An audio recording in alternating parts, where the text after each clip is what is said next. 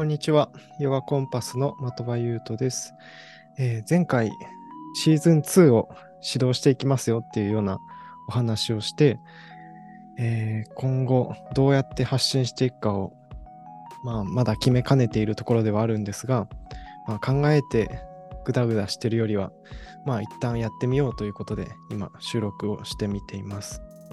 で、今日思い切って出してみようかなと思ったきっかけは、まあ、今日の明け方ですね、目覚めてるのか目覚めてないのか、夢の中なのか、起きてるのか、まだわからないぐらいのぼんやりした頃に、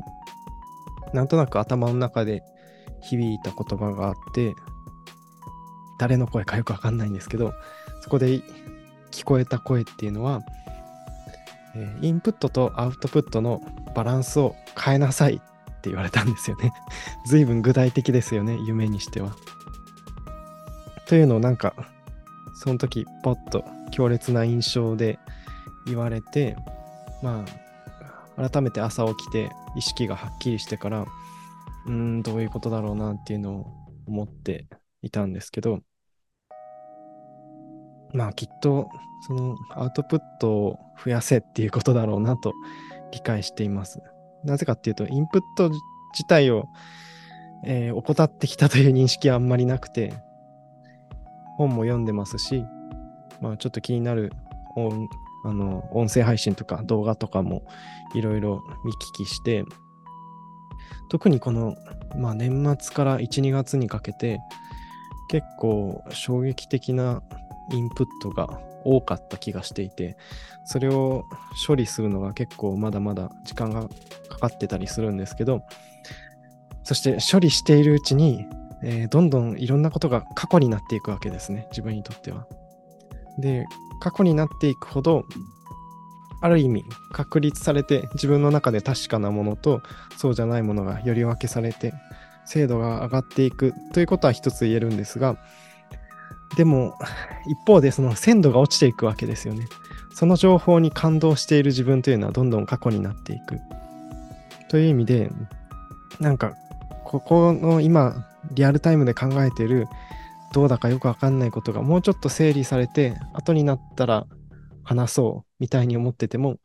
そうなった頃にはもう、その自分はかなり過去の自分で、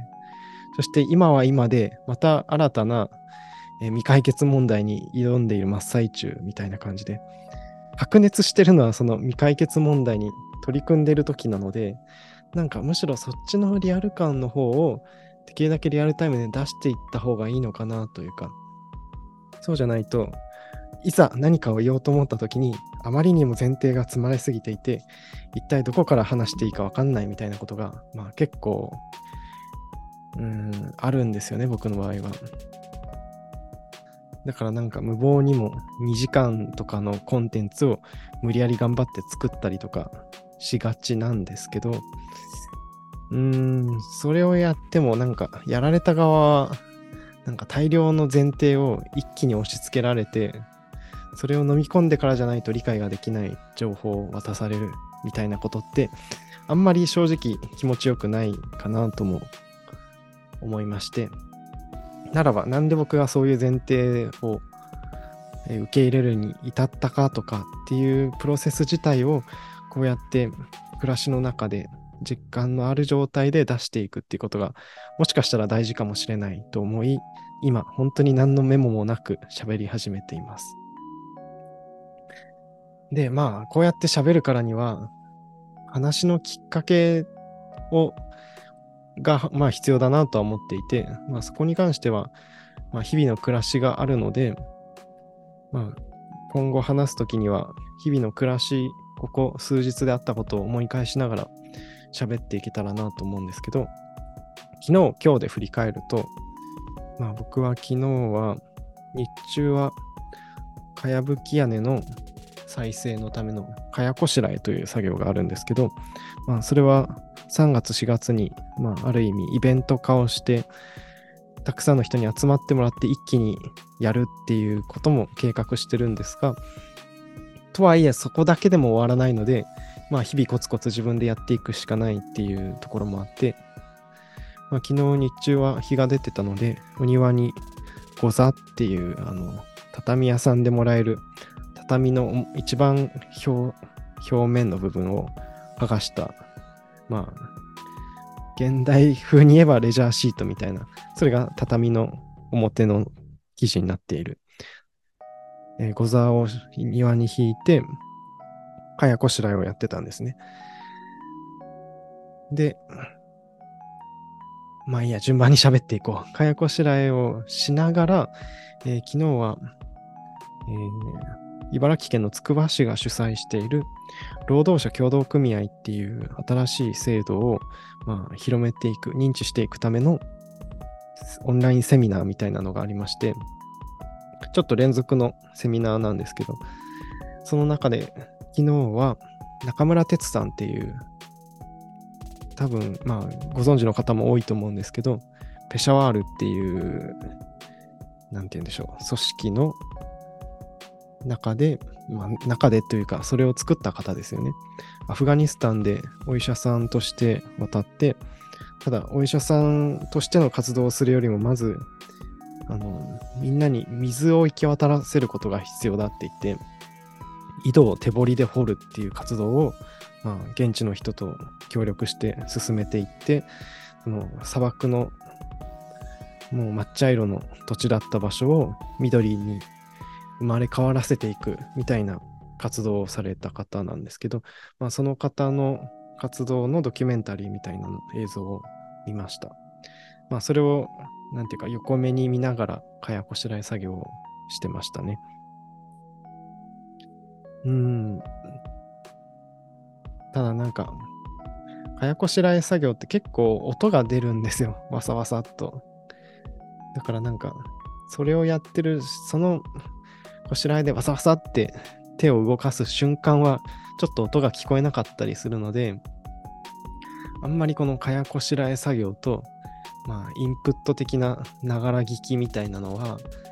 相性があんまり良くないなと感じました。まあ、膨大な量で一人でやってるとどうしてもなんか耳が寂しくなっていろいろ聞きたくなっちゃうんですけど、うーん、なんか昨日そのながら聞きしながらの、えー、かやこしらえ作業を終えた後に、なんとなく呼吸が浅くなってる感じがしたんですよね。それはきっとなんか耳をそば立てるというか、の本当にちっちゃい音を聞こうとするときって人はなんか呼吸すら邪魔になるから呼吸を止めてまで、まあ、なんだろう誰かがすごい大事な話をちょっとちっちゃい声でしてるときとかってみんな息を潜めて聞くじゃないですか。ちょっとそれに近い感じで僕はその手元でやってる作業がうるさい割にその長ら聞きしてる内容は割とちゃんと聞きたかったのでなんかきっと無意識に呼吸を部分的に止めながら作業してたんですよね。それがあんまり、まあ自分の体にとってはあんまり良くなかったかなと思うところで、うーん、なんか振り返るたびにあんまりこのかやこしらえのながら作業が、ながら聞きは良くないなと思ってるんですが、なんか一人になるとやっぱり何かつけてしまうっていうのをちょっと僕は今繰り返してるんですけど、もうちょいここはなんか探索したいなと思います。どうせ、あの、ここで今結論を出さなくても、どうせ めちゃくちゃまだ大量な量を僕はやる必要があるので、その間自分にとっていいバランスを見つけていきたいと思ってます。まあ日中はそんな風に過ごしていて、昨日の夜はえー、ケン・ウィルバーっていう思想家の、まあ、最近の書籍を翻訳している、えー、その翻訳者の方とお話をする機会をいただけて、まあ、2回目なんですけど、その方とお話しするのは、オンラインでつないで、まあ、ちょっと僕からコンタクトを取ったので、一方的にケン・ウィルバーの、まあ、思想についてちょっとこことこことここがあんまりよくわかんないとか、現実でに人に伝えようとするときにいつも手こずってしまうみたいなポイントを、まあ、いくつか質問させてもらうっていう、まあ本当に非常にありがたい時間を過ごさせてもらいました。いや、まあ、ちょっとその内容についてはまたいろいろ個別に喋っていけたらとは思うんですけど、ざっくりとした印象としてやっぱり感じたのは、うーん、その、まあ、ケン・ウィルバー自身もそうだし、その翻訳者の方もそうなんですけど、その膨大な本を読み解き、それをさらに自分も膨大な文章量をアウトプットしていくみたいなことって、まあ結構特殊能力ですよね。それを、まあ、僕もチャレンジしたことはあるし、4年ぐらいかかって一冊丸々本を訳し切ったことはあるんですけど、あんまり、あのー、そこに専念できるパーソナリティではないんですよね、僕は。その資質はないことはないんですけど、その自分の中に閉じこもる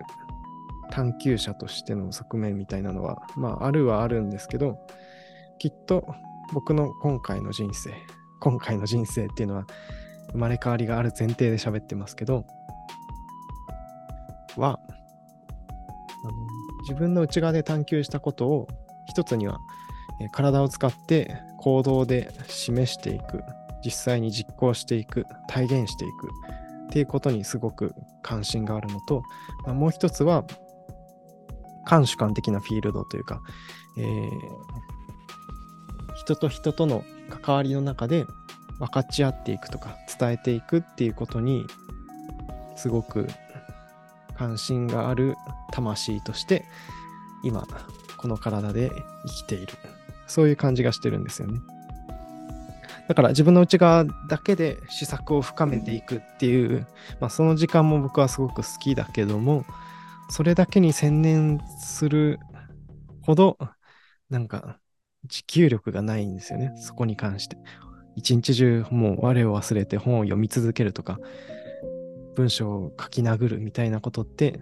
そんなにない。憧れはするんですけど、そういう人に。でも、どちらかというと、それを、なんていうか、実生活の現実的なところで、あ、これがあの本で言ってたあの感じだなっていうふうに、自分なりに落とし込んだりとか、行動に移したりとか、あとはそれをちょっと身近な表現に言語化して、人に伝える、共有する、分かち合う喜びを感じる、みたいなことは、まあ、結構好きだし、まあ、比較的得意な部類なのかなというふうに思ってるんですよね。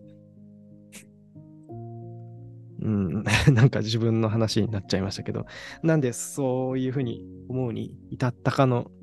まあ一つのきっかけは、またこれも一つの大きなトピックなんですけど、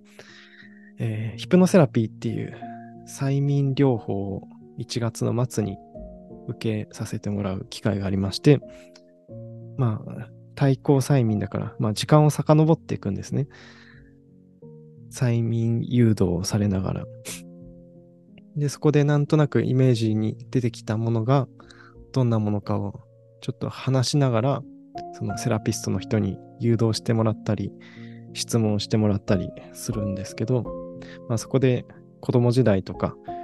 えー、生まれる前のそのお母さんのお腹に中お腹の中にいる時の記憶とか、そしてさらに遡って、えー、前回の人生前回の肉体にいた時の記憶みたいなのを辿っていくセッションをしたんですけど、まあこれちょっとブログにも書いたんですけど、まあその時に見えた僕の過去性の姿は、きっと知識はすごく頭に詰まっているし、心も温かいハートを持っている。けれど、見た目がすごく大柄で、えー、ちょっと歯が抜けてたり、髪型も無頓着だし、服装もボロボロだし、猫背だし、なんか滑舌も悪いし、声もボソボソしてるし、みたいな感じで、なんかどう見ても人とそれを分かち合う喜びに恵まれた人生ではなかったような感じなんですね。なんか学びはいっぱいしたし、心も優しかったのに、それを表現したり分かち合ったりする機会に恵まれなかった人生みたいな印象を受け取ったんですよ。まあいろいろ映像的に見えたこともあったんですけど。で、それを経て、また次の人生を、まあ次の体に宿って始めるとしたら、なんか今の僕の体を選ぶのはなんとなく納得感があって、あのまあ、そうですね。ちょっとあんまり自分のことばっかり喋ってるのは恥ずかしくなるんだけど、まあまあ、一人語りなんだからしょうがないですよね。の自分の割と小柄な方だし、その、どちらかというと中性的な顔立ちなので、人にあんまり警戒されないし、まあ、どちらかというと親しまれやすいルックスを選んできたんだと思うんですよね。まあそういう意味でも、その人と分かち合うとか、あとは体も結構動きやすい。まあそれはまだ若いからかもしれないけど、その心で感じたことがすぐ体に転写されていくみたいなところは結構あるなと思っていて、そこはなんか研究者気質の友達とかと比べても、結構その体から呼びかけてくる声を無視してなんか何時間も食べずにとかトイレも行かずにずっと研究してるみたいなこと僕はできないので結構体からの声がダイレクトに届いてしまうタイプなのでまあそれの良し悪しの中でまあ僕はその前世からも含めいろいろ探求する英知とか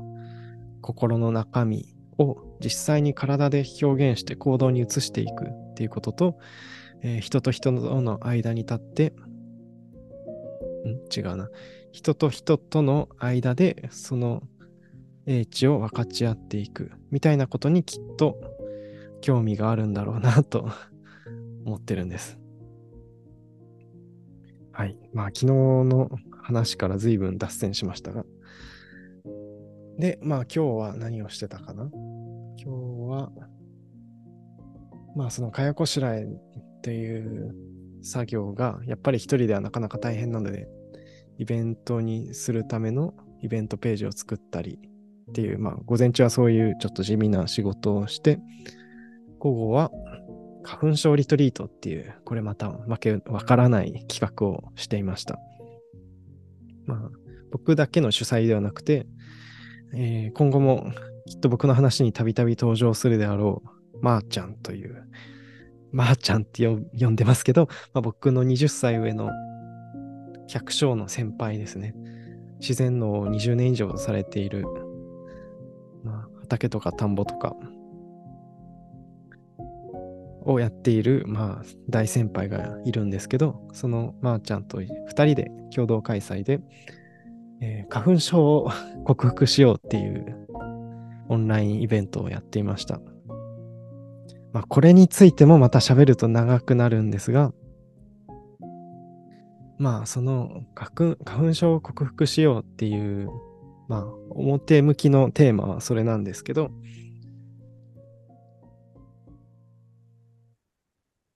なんていうの、これで症状が本当に消えますみたいな風な出方はなかなかできない感じがしていて、きっとその花粉症克服克服リトリートは、これで完全に症状がなくなりますっていう種類のものではなく、症状との向き合い方が変わりますっていうものなんですよね。その症状が出た時に、ああ、もうこれはどうしようもない。薬飲まなきゃとか、ブロックしなきゃ、マスクしなきゃ、みたいな、あとまあ、例えば寒いだったら、ああ、もうどうしようもない。ストーブつけなきゃ、あったかい部屋行かなきゃっていう、なんていうか、自分の外側にあるものに頼らないと、もうどうしようもないっていう状況から、本当に自分の心がけ次第、命のスイッチを発動させること、それ次第で症状ってスッと収まっていったりもするし、暑さ寒さも全然感じ方が変わるようになるし、まあ、体と心って思っているより全然はるかに大きな可能性がありますよっていうところの一つの提示だったと思うんですね。で、まあ、この時期に開催しているから花粉症っていうのを大きくテーマで挙げてますけど、今日実際に参加された方の中でも、も唇のヘルペスとか、えー、季節の変わり目のモーニングアタックってその方は言ってたんですけど、まあ、急にくしゃみとか鼻水が止まんなくなるような現象とか、まあ、あと肩こりとか手足の冷えとか、まあ、そういういろんな症状全般的に、えー、僕たちの心のありよう次第によって結構どうにでもなるっていう、まあそういう知恵のシェアだったんですね。まあこれについてはちょっとポッドキャストで喋るよりも実際にまあオンラインでもたまにそういうセミナーを開催しますので、そっちを受けてもらった方がきっといいと思います。実際に自分が何の症状で苦しんでいるのかっていうのを、まあ、話しながらやっていった方がいいと思うので、まあまあ、そういうことをやってました。で、今ですね。はい。まあ、ちょっとこうやって、その思いつきでのアウトプットみたいなのをきっとしていく必要があるなと感じてるんです。まあ、それは今日、そのヒプノセラピーの話が割と長くなっちゃいましたけど、それは何て言うんでしょう。一般論的にそのインプットとアウトプットのアウトプットをもっとやった方がいいですよっていうことを言いたいというよりは、僕の人生がそういう人生なんですよね。ほっとくと内側にこもって、えー、自分の探求だけにこもりがちなんですけれど、それをちゃんと人と分かち合う喜びを感じていくとか、実際に行動に移して表現していく。っていうことをきっとやりにテーマとして持ってきているので、